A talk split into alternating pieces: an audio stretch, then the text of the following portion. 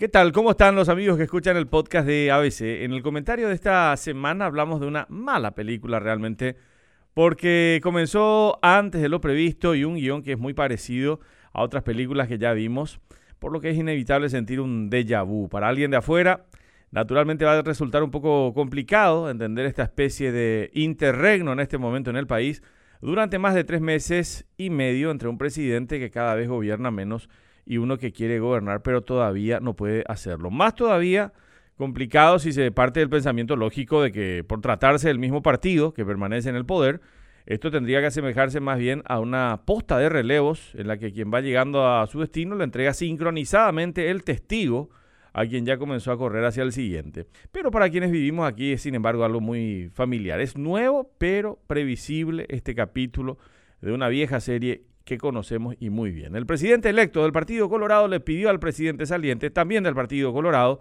que pare todas las licitaciones y contrataciones que no sean estrictamente urgentes. Claro que hay una sospecha de que se está gastando el dinero público aceleradamente, de forma innecesaria, y quienes lo están haciendo están aprovechando estos últimos meses para dar sus últimos zarpazos también en función de, de gobierno. La coordinadora del equipo de transición, Lea Jiménez, nos decía en la 730 AM en ABC Cardinal que habían recibido denuncias de varios nombramientos en la Cancillería, compras de medicamentos para los próximos tres o cuatro años, licitaciones en ESAP, COPACO, Ministerio de Obras Públicas, la Senat, eh, la Secretaría de Deportes y la Administración Nacional de Navegación y Puertos.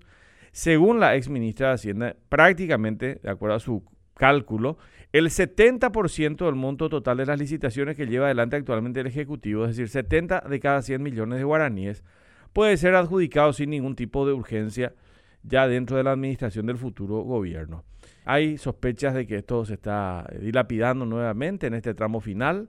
Eh, le insistimos a ella que es muy importante entrar al detalle, al detalle propiamente y mencionar cada cosa de forma puntual para analizar si efectivamente y valorar su urgencia o no en la educación, en la adjudicación mejor del, dinero público.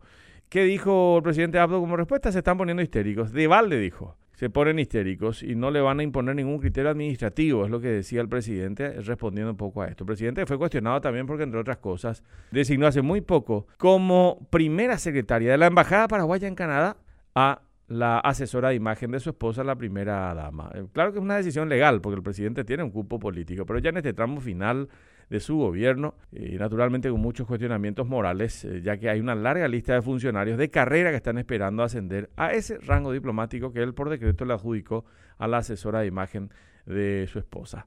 Ya sabemos cómo comenzó esta película, nos parece excesivamente familiar, entonces muy previsible anticipar cómo va a terminar. Como una gran pérdida de tiempo para quienes pagaron sus entradas, obviamente quienes financian esta película, no hace falta decir quienes estamos en esa condición, y con el mayordomo como acusado de este crimen contra el erario público. Hasta la próxima semana.